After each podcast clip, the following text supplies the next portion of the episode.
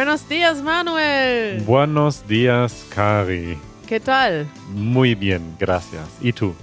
Oh, muy, muy bien. Gracias. Du lernst fleißig Spanisch. Es geht, es geht voran bei mir, ne? Gestern hatten wir ein großes Meetup in Jalapa. Ja. Und heute haben wir ein noch größeres Meetup in Veracruz. Ja, ich bin schon ganz gespannt. Ich freue mich. Ich muss sagen, danke an alle, die gekommen sind. Einige von uns, von euch ZuhörerInnen waren auch dort. Wir hatten viele schöne Gespräche. Es hat wahnsinnig Spaß gemacht. Und es ist immer wieder so eine, also gestern Abend waren wir richtig beseelt, als wir nach Hause gekommen sind. Was bedeutet denn beseelt sein? Ja, das ist, wenn man sich so richtig glücklich fühlt, so dass die, dass die Seele glücklich ist, dass man so denkt, mm, das ist richtig, Mm. mm, Ach, das, das war, war so toll. schön.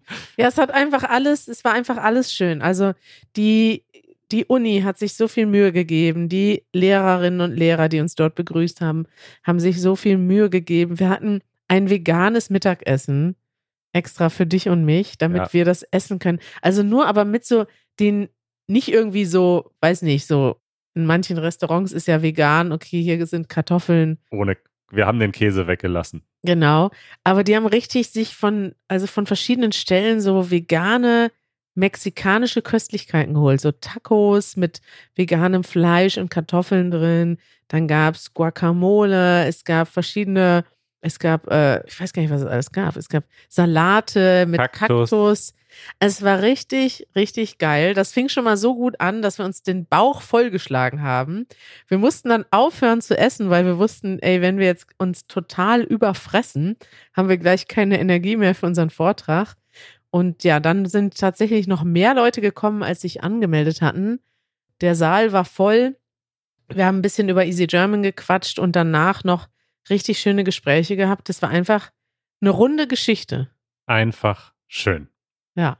Das ist übrigens auch ein guter Ausdruck der Woche, Manuel. Eine runde Sache. Ja, eine runde Sache. Wollen wir das mal kurz reinschieben? Können wir machen. Ausdruck der Woche. Man kann sich das ein bisschen bildlich vorstellen oder sich selber erklären. Wenn etwas rund ist, dann passt das, dann ist das schön.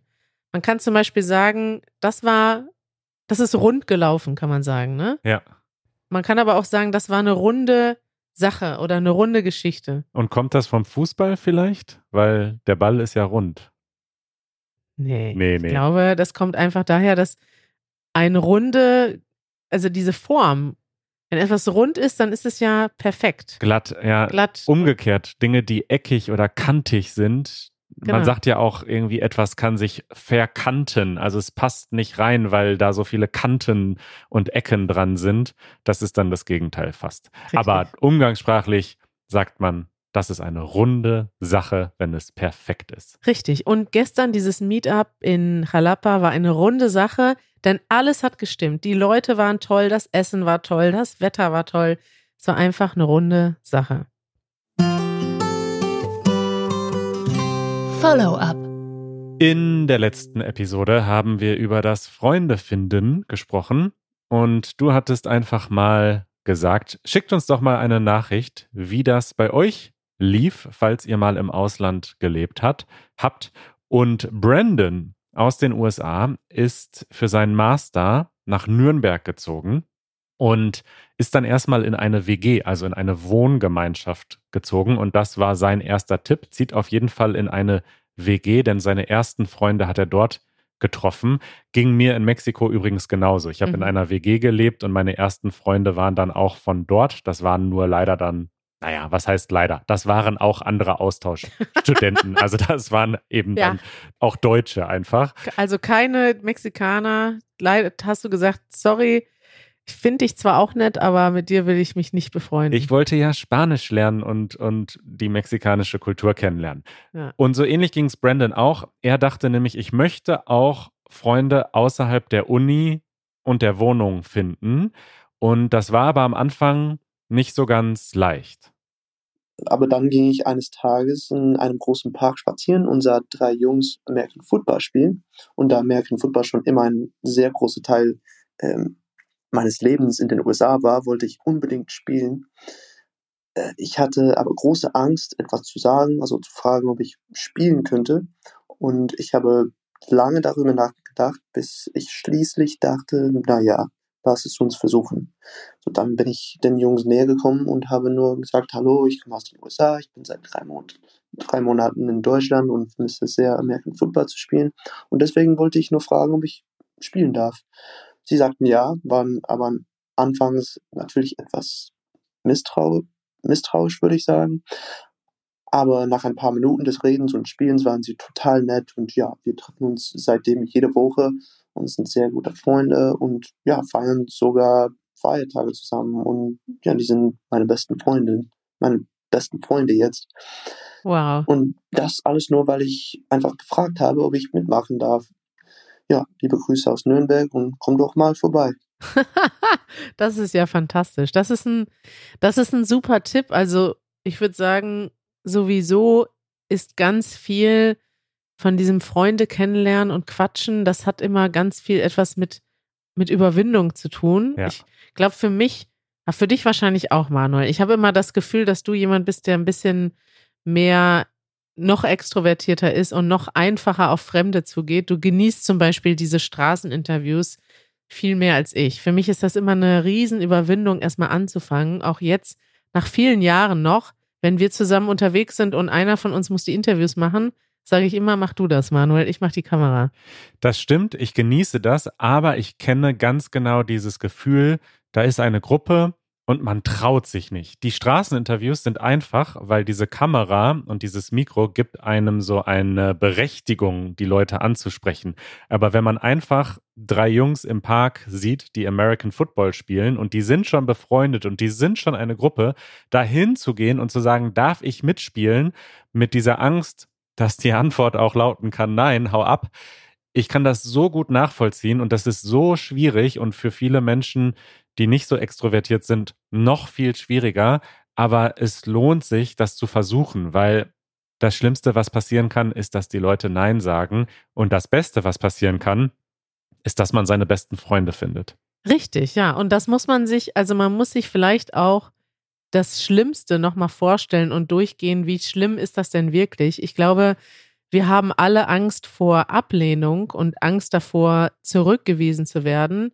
Und natürlich kann einen das negativ beeinflussen und das kann für einen, bei einem so im Kopf bleiben, ne? dass du sagst, ah, mich hat jemand abgewiesen und dann traue ich mich noch weniger, die Leute anzusprechen. Aber man sollte eigentlich das Gegenteil machen.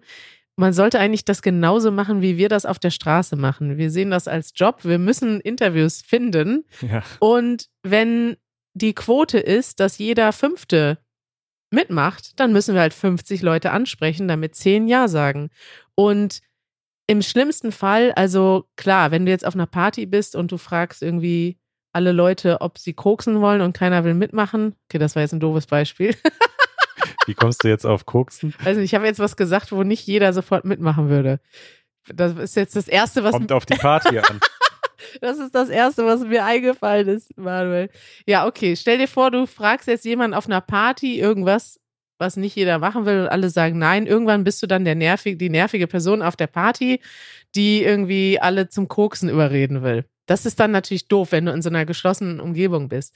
Aber wenn du im Park bist und fremde Leute ansprichst, du hast ja nichts zu verlieren, dann denken die drei halt vielleicht, oh, der ist ja nervig. Aber also ist ja auch scheißegal, was die denken, weil die Leute musst du ja nie wieder treffen. Und deswegen denke ich, ist das schon eine gute Idee, das so zu machen wie Easy German und das einfach mal als Sport zu sehen.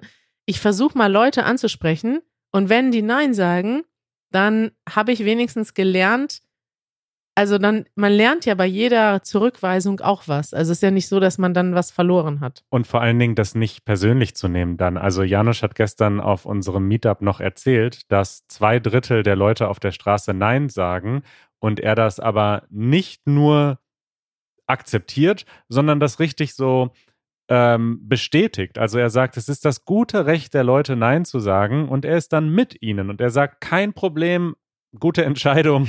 Gute Entscheidung sagt er, glaube ich nicht. Aber er sagt überhaupt kein Problem. Schönen Tag noch, alles Gute und lässt das überhaupt nicht an sich ran und lässt seine eigene Motivation, jetzt weiterzumachen, dadurch überhaupt nicht ähm, beeinflussen. Und ja, so solltet ihr das auch machen. Richtig. Janusz hat da richtig so eine meditative Stimmung zu. Der, der sagt immer, er macht autogenes Training. Also er trainiert quasi für die Ablehnung und nimmt das dann, finde ich auch richtig, wenn man sich in die Leute reinversetzt, wenn ich auf der Straße gehe, will ich ja auch manchmal nicht angesprochen werden. Sogar meistens will ich nicht angesprochen werden. Interessant. Merkt euch das, Leute. Kari möchte nicht angesprochen werden. Nein, das stimmt nicht. Von Easy German Zuschauern und Zuhörern gerne. Bitte kommt immer zu mir und sagt Hallo. Ich freue mich darüber. Aber ich meine jetzt so, wenn jemand, weiß ich nicht, Ein Interview machen will. ja, eine Mitgliedschaft haben will, ein Interview machen will, dann, ähm, naja, Tschüss. tschüss. Werbung. Wenn ihr mit jemandem Deutsch lernen möchtet und auf jeden Fall nicht abgewiesen werden möchtet, weil ihr die Person spontan im Park angesprochen habt, dann ist es ja auch eine gute Idee, sich einfach einen Deutschlehrer oder eine Deutschlehrerin zu suchen. Und dafür haben wir einen Sponsor und haben eine Plattform, die wir empfehlen, Manuel. Richtig, und das ist italki. Ihr habt schon oft von uns und vielleicht von anderen davon gehört. Es ist eine App.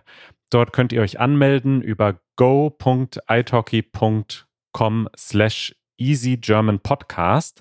Dann bekommt ihr nach eurer ersten Stunde, nach eurer ersten Probestunde 10 Dollar in italki Credit geschenkt. Und es funktioniert so, dass ihr euch einfach einen Lehrer oder eine Lehrerin dort aussucht. Es gibt sehr, sehr viele Angebote, über 600, wenn ihr Deutsch lernen möchtet.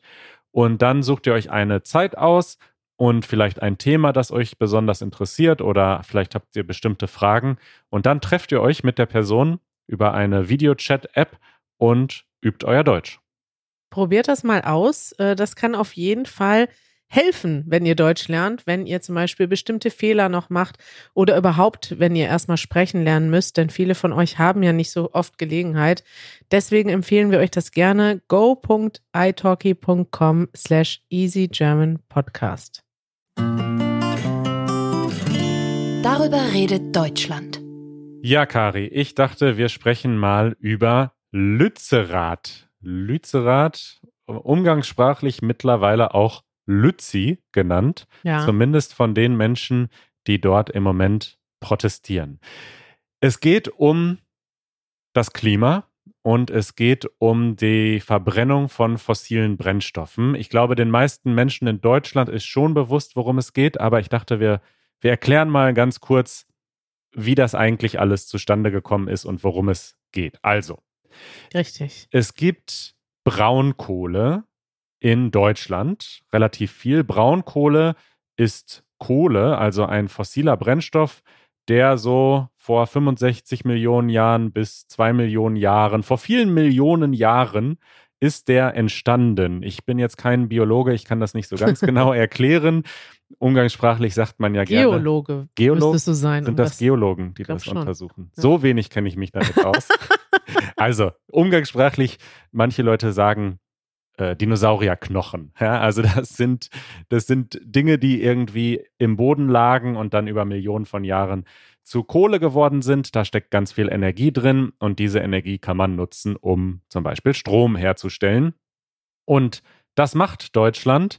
Wenn ich das hier richtig lese äh, auf Wikipedia, dann ist Deutschland ganz vorne, was die Braunkohleförderung weltweit betrifft. Also noch vor China, noch vor Türkei und Russland. Also wir haben Braunkohle im Boden und bauen den eben ab seit vielen Jahren, um daraus Energie zu gewinnen. Und ein großer Bereich, eine, eine Gegend, wo sehr viel Braunkohle liegt, ist in Nordrhein-Westfalen. Da gibt es so ein Gebiet zwischen Düsseldorf und Aachen. Und da hat man schon 1983 angefangen, diese Braunkohle abzubauen, um daraus Energie zu gewinnen. Jetzt ist es so, dass, wenn man Braunkohle verbrennt, sehr viel CO2 freigesetzt wird und Deutschland sich vorgenommen hat, seine CO2-Emissionen massiv zu verringern.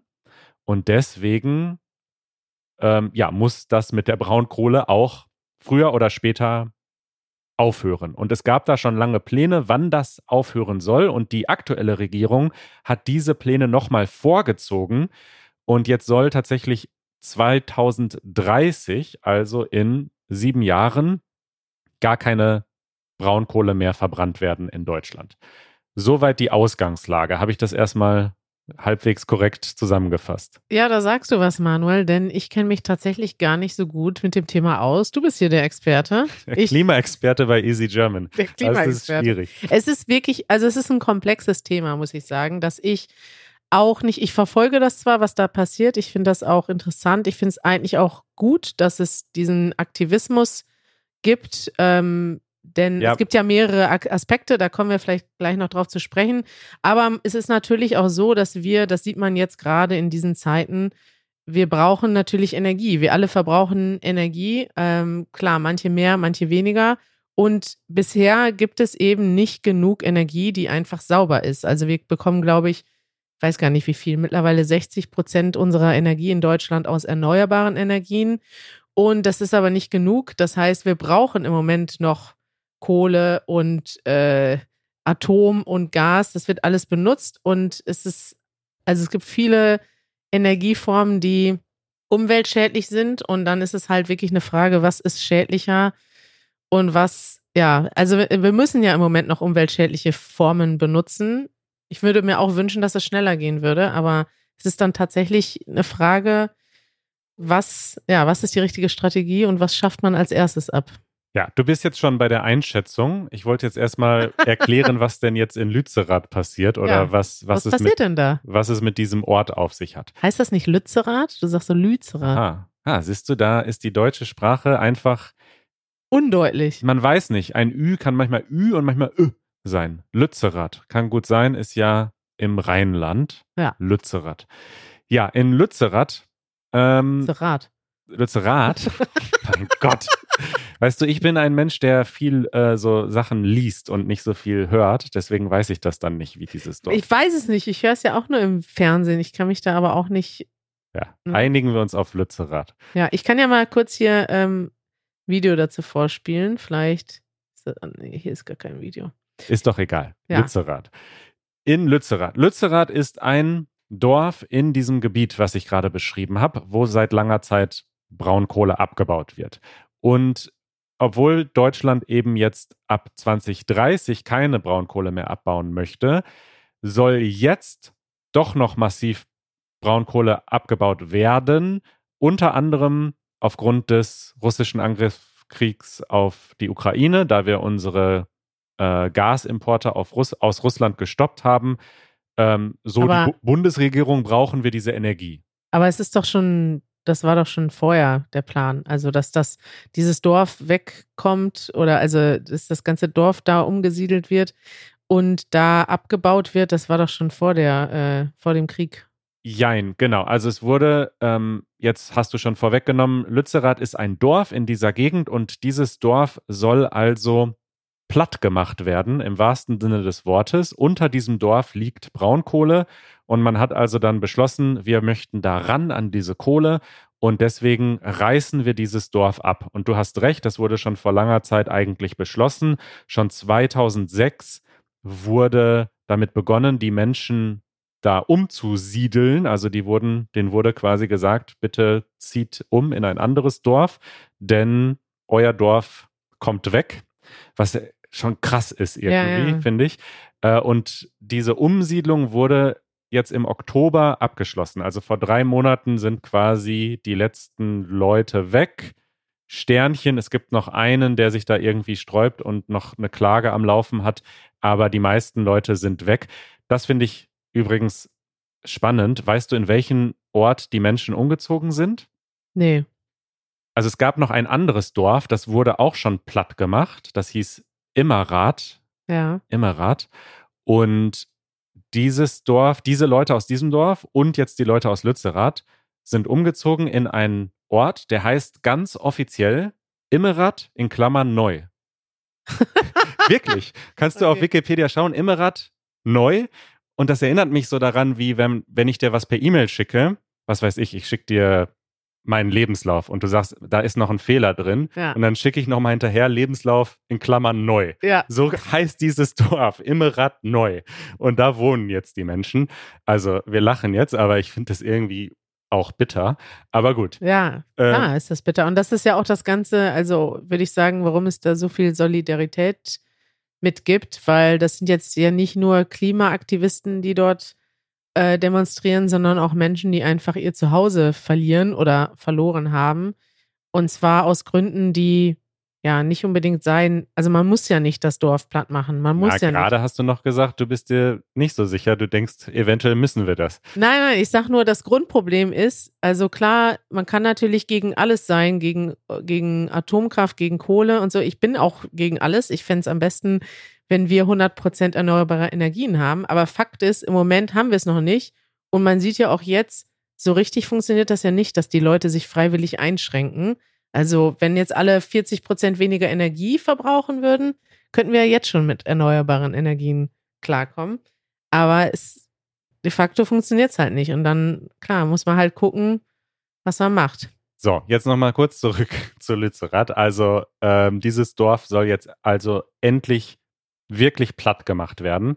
Und das ist wirklich krass. Ich verlinke mal ähm, so ein, eine Seite auf Spiegel Online, wo einfach Fotos sind und diese Bilder, also das ist ja einfach eine riesige Fläche und da ist so eine Maschine, die sieht wirklich aus wie aus so einem Science-Fiction-Film. Das ist Mhm. so ein riesiger Bagger wird das immer genannt, aber Bagger ist das falsche Wort, weil ein Bagger stelle ich mir so doppelt so groß wie ein Auto vor, aber dieses Ding ist wirklich so groß wie ein Hochhaus oder so. Das ist ein riesiges Rad, was sich da quasi in den Hang reinfräst und so richtig die Bo den Boden, der macht quasi ein 200 Meter tiefes Loch und dreht einfach immer weiter. Und ähm, das sieht schon sehr dystop dystopisch aus. Und dieser Bagger, der ist jetzt eben fast an diesem Dorf dran. Und jetzt gibt es eben einen ganz harten Protest. Also es sind hunderte Leute dort, die dort campen, die sich dort in die Häuser und auf den Häusern äh, niedergelassen haben und die eben dafür kämpfen, dass dieses Dorf stehen bleibt und dass die Braunkohle, die da drunter liegt, nicht abgebaut wird. Und jetzt müssen wir aufpassen, wir nehmen jetzt am Mittwoch auf. Diese Episode kommt erst am Samstag. Aufgrund unserer Reisepläne ist das etwas, äh, ist da ein kleiner Zeitraum dazwischen. Jetzt gerade heute hat die Polizei jetzt also dieses Dorf mehr oder weniger gestürmt. Also da sind, ich glaube, tausende Polizisten im Einsatz, die jetzt die Leute da richtig rauszerren und wegzerren. Und der Staat setzt da jetzt sein Gewaltmonopol durch und holt die Leute da raus. Ich bin mir aber ziemlich sicher, dass das noch eine ganze Weile dauern wird, denn die Leute sind ja ziemlich geschickt und stellen sich, setzen sich zum Beispiel auf so äh, hohe Bäume oder zum Teil errichten sie so Barrikaden, wo sie dann ganz weit oben sitzen. Und das ist natürlich schwierig, die da runter zu bekommen, ohne sie zu verletzen. Zum Glück leben wir in einem Land, wo das verboten wäre, die jetzt da äh, mit Gewalt, so dass sie sich verletzen, rauszuholen. Mhm. Deswegen wird das noch ein bisschen dauern. Und ja, jetzt, du hast jetzt schon ein bisschen deine Einschätzung gegeben. Ich glaube, dass natürlich dieser konkrete Protest, also dieses Ziel, dass dieses Dorf bleiben wird, das ist ziemlich absehbar, dass das nicht erreicht wird. Also natürlich wird am Ende die Polizei durchgreifen. Sie werden auch die letzte Person da noch irgendwie rauszerren und dann wird das Dorf platt gemacht, wie geplant, und die Braunkohle wird abgebaut. Ich persönlich, wenn wir jetzt über unsere eigenen Meinungen sprechen, und da möchte ich auch nochmal betonen, dass wir auch andere Meinungen zulassen, aber ähm, ich denke, dass dieser Protest trotzdem gut und wichtig ist, denn er zeigt halt einfach, dass eine Großzahl oder sehr, sehr viele Menschen in Deutschland der Überzeugung sind, dass der Klimaschutz sehr, sehr wichtig ist und wir es uns nicht leisten können, so weiterzumachen wie bisher seit 1983.